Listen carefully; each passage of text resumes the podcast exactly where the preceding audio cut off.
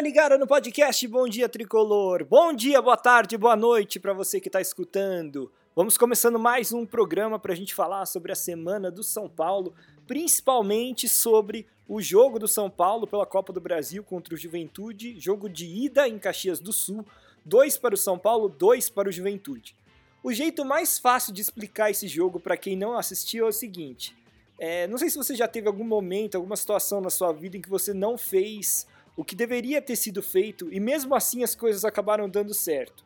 E isso foi o jogo do São Paulo. Ele fez o mínimo do mínimo possível, ele cometeu inúmeros erros, o adversário foi muito melhor e de algum jeito o futebol é um esporte inexplicável e o São Paulo conseguiu sair com empate dessa primeira partida.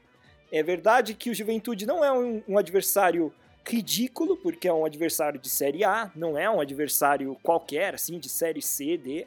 Mas mesmo assim, é claro que o time do São Paulo é melhor e jogou muito mal, deveria ter jogado melhor, deveria ter competido mais, porque o empate do São Paulo saiu num gol de pênalti, daqueles cruzamentos que a bola bate na mão, então é uma jogada realmente bastante aleatória, né, que foi, foi sorte, e aí o Reinaldo fez o gol de pênalti que empatou o jogo.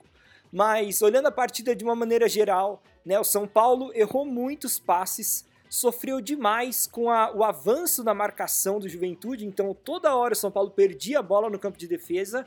É ali, então assim, a gente já viu esse problema contra o Flamengo. É claro que contra o Flamengo é, foi mais fatal, porque o Flamengo tem jogadores melhores, né, na, ali de frente, né, atacantes. Nesse caso, o São Paulo perdeu muitas vezes a bola no campo de defesa e nem, nem todas essas o Juventude conseguiu converter ou pelo menos criar uma chance de perigo, né? Por, pela sorte do São Paulo. Mas assim, esse é um problema que veio desse último jogo já do Maracanã, hoje se repetiu muito e é uma questão que nitidamente o Rogério tem que melhorar para esse time do São Paulo, enfim, correr menos riscos e ser um time mais consistente.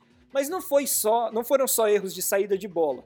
O São Paulo também errou muitos passes, não conseguia construir jogadas, errava passes assim de 3 metros, jogava a bola para lateral ao invés de tocar pro lateral. Enfim, foram muito. O time muito descompassado também, por exemplo, quando a linha de ataque ali, vamos supor, o Caleri ia pro Abafa, né? O Caleri e o Luciano, ou quem quer que estivesse ali do lado dele, Alisson, Nicão.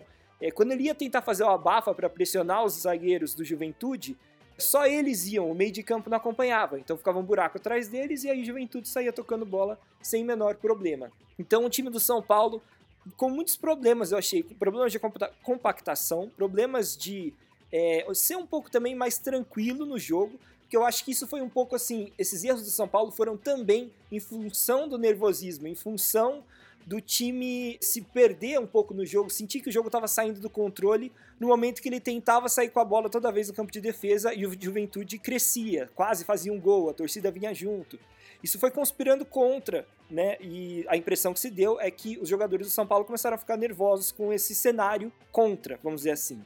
A grande questão que o São Paulo conseguiu empatar a partida, apesar dos pesares, é que, primeiro, o Rogério fez alterações no time e segundo, o Rogério percebeu que o jogo precisava de jogadores mais experientes e colocou caras como Nicão e Patrick que foram bem. Inclusive o Patrick participando ali da, do lance que deu origem ao, ao pênalti, que foi o empate do São Paulo. Então, assim, o, o Rogério, eu acho que. Eu não achei a, a, escalação ruim do Rogério. Ele apostou mais uma vez na vitalidade e juventude dos jogadores da base.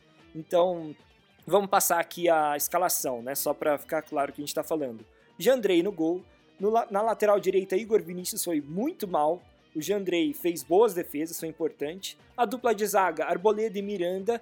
Miranda bem, o Arboleda tomou um cartão amarelo extremamente discutível num lance que eu achei que é, que ele que fizeram cama de gato nele e teve uma, um outro lance que parece que o juiz inverteu a falta. O Arboleda sofreu a falta e o juiz marcou falta do Arboleda. Foi um lance bastante bizarro até. Os comentaristas ali, né, quem estava narrando Thiago Leifert e Casimiro também ficaram perdidos. Eles falaram: "O que está acontecendo? Como assim? É falta do Arboleda?" Ninguém entendeu. Só na cabeça do juiz que foi falta do Arboleda. Na lateral esquerda, o Reinaldo, que assim, foi importante por ter feito o segundo gol e eu achei que foi um dos, é, era uma das poucas fugas de saída de bola do São Paulo. Ele errou algumas vezes, mas ele era o cara que mais tentava sair, que tentava um passe vertical. e que e muitas vezes as, as poucas chances, na verdade, que o São Paulo teve de ataque saíram, começaram de uma construção pela esquerda, justamente com o Reinaldo. Então acho que ele foi bem. E na parte defensiva ele não sofreu tanto. O Igor Vinícius do lado direito foi muito pior. Aí, como volantes, né? Começou o Pablo Maia como primeiro volante, ele ficou a partida toda, e ao lado dele o Thales Costa. O Thales, mais pra frente, acabou sendo substituído pelo Rogério. Realmente ele não estava fazendo uma partida tão brilhante. E quem acabou entrando no lugar dele foi o André Anderson, o jogador que já tinha estreado contra o Flamengo e aí teve mais uma chance dessa vez na Copa do Brasil. Eu acho que assim, o André Anderson, o jeitinho dele, o jeitinho de jogar bola, lembra muito o Hernanes. Não que ele tenha a mesma técnica que o Hernanes, mas é a postura, é o, o jeito que ele domina a bola, o tipo de drible é parecido. Mas, assim como o Hernanes, que a gente costumou ver, acostumou-se a ver no São Paulo nos últimos anos, parece que ele está um ritmo um pouco abaixo do resto do time. Não estou falando que ele é igual ao Hernandes, porque é óbvio, o André Anderson é um jogador é, extremamente jovem, tem a idade do Igor, do Igor Gomes, mas ele parece que ainda está meio num ritmo um pouco abaixo do restante do time do São Paulo. Ele tem, parece que ele tem recurso, parece ser um cara técnico, mas precisa entrar no ritmo do jogo e do futebol brasileiro. Então, ainda achei que ele, ele não foi mal, mas achei, também não acho que ele foi pior que o Thales, talvez o Thales tenha sido um pouco pior, mas também não acho que ele esteja pronto, ou que seja uma grande, é, assim, nossa, ele jogou muito bem, vai ser muito importante. Acho que não dá pra gente é, falar desse jeito por enquanto desse jogador.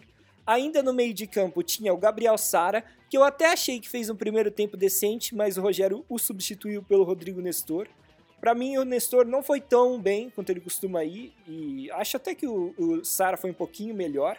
E o Alisson completou ali o meio de campo. O Alisson brigou bastante, achei que não foi mal, mas o Patrick é um jogador mais técnico que o Alisson. Então, quando o jogo estava ali, é, o São Paulo precisando marcar um gol já no finzinho, Rogério coloca o Patrick, e o Patrick é importante, como eu disse para vocês, para o São Paulo conseguir o gol de empate. E na frente entraram Caleri e Luciano, depois o Luciano foi substituído e entrou o Nicão. Na verdade, o Nicão entrou no lugar do Thales, né, e o André Anderson no lugar do Luciano, mas isso só na, naquela questão de substituição, é, tipo na placa mesmo, né, quem entra e quem sai, porque na prática o Nicão jogou mais à frente e o André Anderson no meio de campo.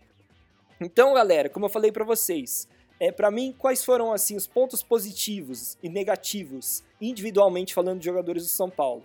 Eu destaco negativamente Igor Vinícius, que foi bem mal.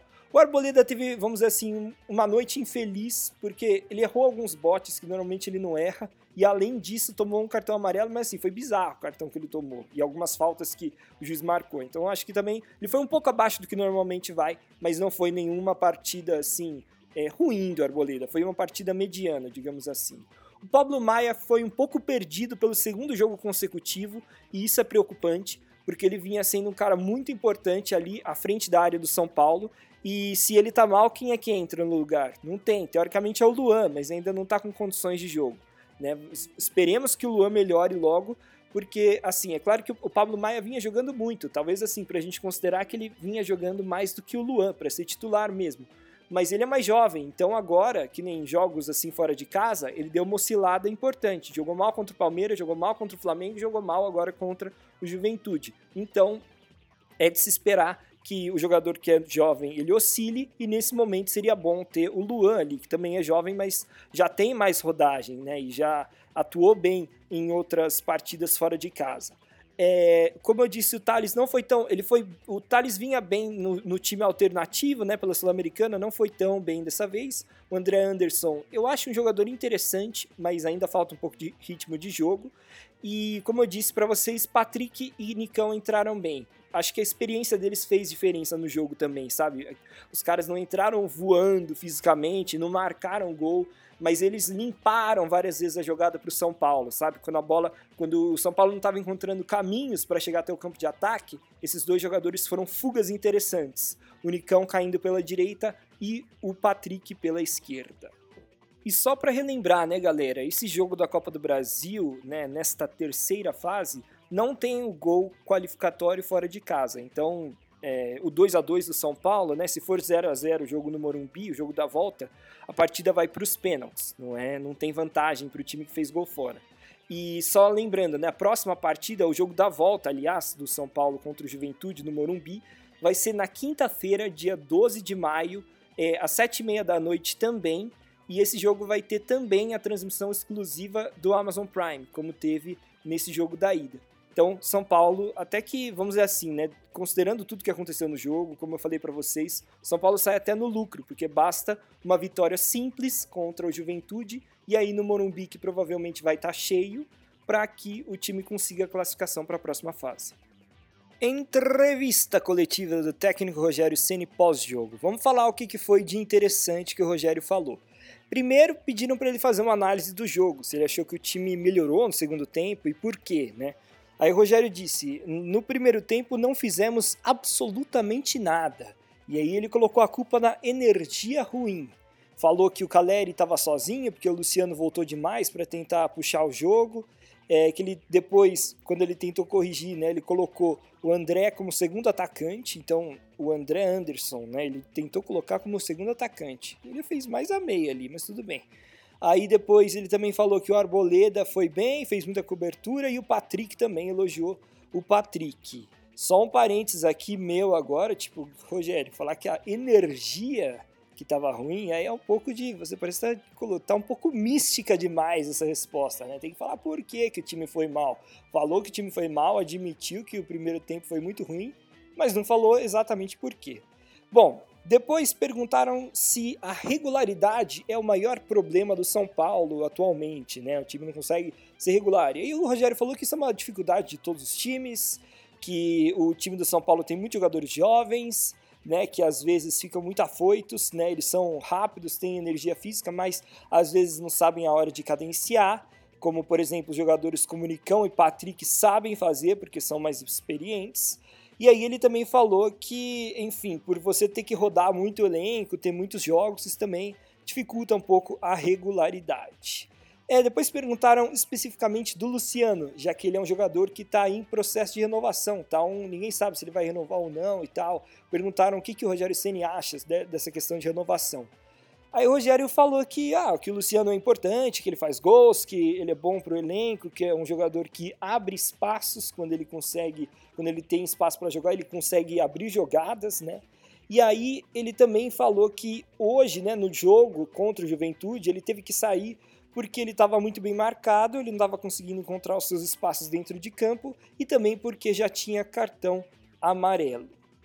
É, depois perguntaram um pouco mais sobre a tabela do São Paulo, que é muito ingrata, são vários jogos fora de casa com viagens longas, e perguntaram para o Rogério se o São Paulo tentou pedir para que algo fosse mudado. O Rogério disse que isso é um problema que não é só do São Paulo, né, que a tabela é ruim para todos os times, mas, por exemplo, ele disse assim, mas, por exemplo, o jogo, o próximo jogo, sábado, contra o Bragantino, poderia ser domingo. E aí ele disse: não temos vencido muito, muitas batalhas nesse sentido, fecha aspas. Ou seja, dizendo que os bastidores do São Paulo não têm conseguido é, ter uma influência sobre a CBF ali para conseguir que a tabela dê uma favorecida, né? Ou pelo menos não prejudique quando é, não vai ser ruim para ninguém, né? Quando não vai atrapalhar também outros clubes. Bom, na sequência perguntaram sobre o André, o que, que o, o Rogério tem achado da, do André, que é recém-chegado. E aí ele falou: ah, o André treinou muito pouco, teve aquele dia que passou mal. Então, tecnicamente, ele é bom, elogiou bastante vários aspectos do André, mas disse que precisamos fazer com que ele evolua taticamente. Aí dizendo, então, falta um pouquinho de treino para o André se encaixar melhor no time. E por final, né, no fim também perguntaram sobre o Bragantino, que é o próximo adversário do São Paulo. E o São Paulo tem tido muita dificuldade contra o Bragantino. Então perguntaram é, que, quais são os méritos do Bragantino? Por que é um time tão difícil de se enfrentar? E aí o Rogério parecia que estava desabafando. Ele falou assim: porque o time é bom, o time tem dinheiro, faz investimento, gasta 150 milhões de reais para contratar um monte de jogador, não tem, tem um elenco comprido com um monte de jogador, gramado é bom, não tem pressão, treinador tá lá um ano e meio, jogador de 23 anos do Flamengo e Palmeiras vão pro Red Bull Bragantino e o Red Bull também não precisa vender jogador necessariamente para ficar no, no verde, né? Ele não tem a necessidade de vender. Se o jogador é bom, ele fica com o jogador e, e pronto, não precisa vender para fechar o caixa. Então ele quase que fez um desabafo de como ele talvez gostaria que fosse São Paulo, já que é um time é, que realmente é muito bem estruturado.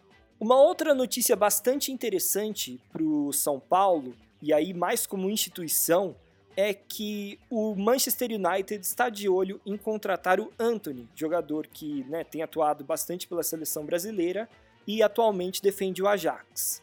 A notícia que a gente tem, nada está confirmado tal, mas é que o Manchester United estaria disposto a pagar 60 milhões de euros, que hoje são cerca de 300 milhões de reais, ao Anthony, né, ao Ajax pelo Anthony. Só que o São Paulo tem direito a 20% desse valor. Isso porque quando o São Paulo vendeu o Anthony para o Ajax, ele permaneceu com 20% ali ainda do jogador. Então, nessa segunda transação, né, fazendo as contas, o São Paulo teria direito a 8,8 milhões de euros, que são cerca de 44 milhões de reais. Ou seja, se tudo isso realmente acontecer, se o Anthony for vendido ao é, do Ajax para o Manchester United e realmente for esse valor aí de 300 milhões de reais, 44 milhões vão diretamente para os bolsos do São Paulo. E para um time que está com uma dívida tão grande como é o Tricolor e tem Inclusive, nesse, nessa semana fez mais um empréstimo aí com o banco para conseguir pagar a dívida de curto prazo. 44 milhões vão ser muito importantes. Você pode até pensar, ah, mas dizem que a dívida do São Paulo é de 500 milhões. Sim, é claro, né? 44 não vai resolver tudo. Mas, considerando que, que tem essa questão que eu falei de dívidas a curto prazo, muitas vezes o seu maior desespero é pagar alguns milhões que você está devendo né, para ontem. Então, com esses 44 milhões, você consegue quitar essas dívidas a curto prazo e também o São Paulo ele está próximo de conseguir quitar todas as dívidas que ele tem com os jogadores do elenco atual. Provavelmente entrando essa grana do Anthony conseguiria finalmente zerar, não dever nada a ninguém dos jogadores que estão no São Paulo, porque o tricolor continua pagando a muitas né, duras prestações a dívida que tem com o Daniel Alves. Bom, galera, eram essas todas as informações que eu queria passar para vocês no episódio de hoje. Lembrando que o próximo jogo do São Paulo é fora de casa pelo Campeonato Brasileiro contra o Bragantino. E esse jogo vai ser no sábado, dia 23 de abril, às 4h30 da tarde.